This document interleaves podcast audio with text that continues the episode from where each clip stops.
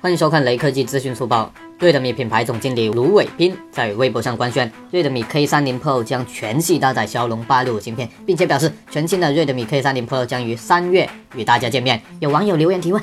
两千九百九十九元吗？卢伟斌回复又来捣乱。巧的是，小米产业投资部合伙人潘九堂的微博表示，元旦节后有次开会，偶遇了瑞德米 K30 Pro，非常喜欢。相比去年的产品，又提升了一档。四千元以下的瑞德米 K30 Pro 稳了。看来瑞德米 K30 Pro 的起步价至少要三千元以上了。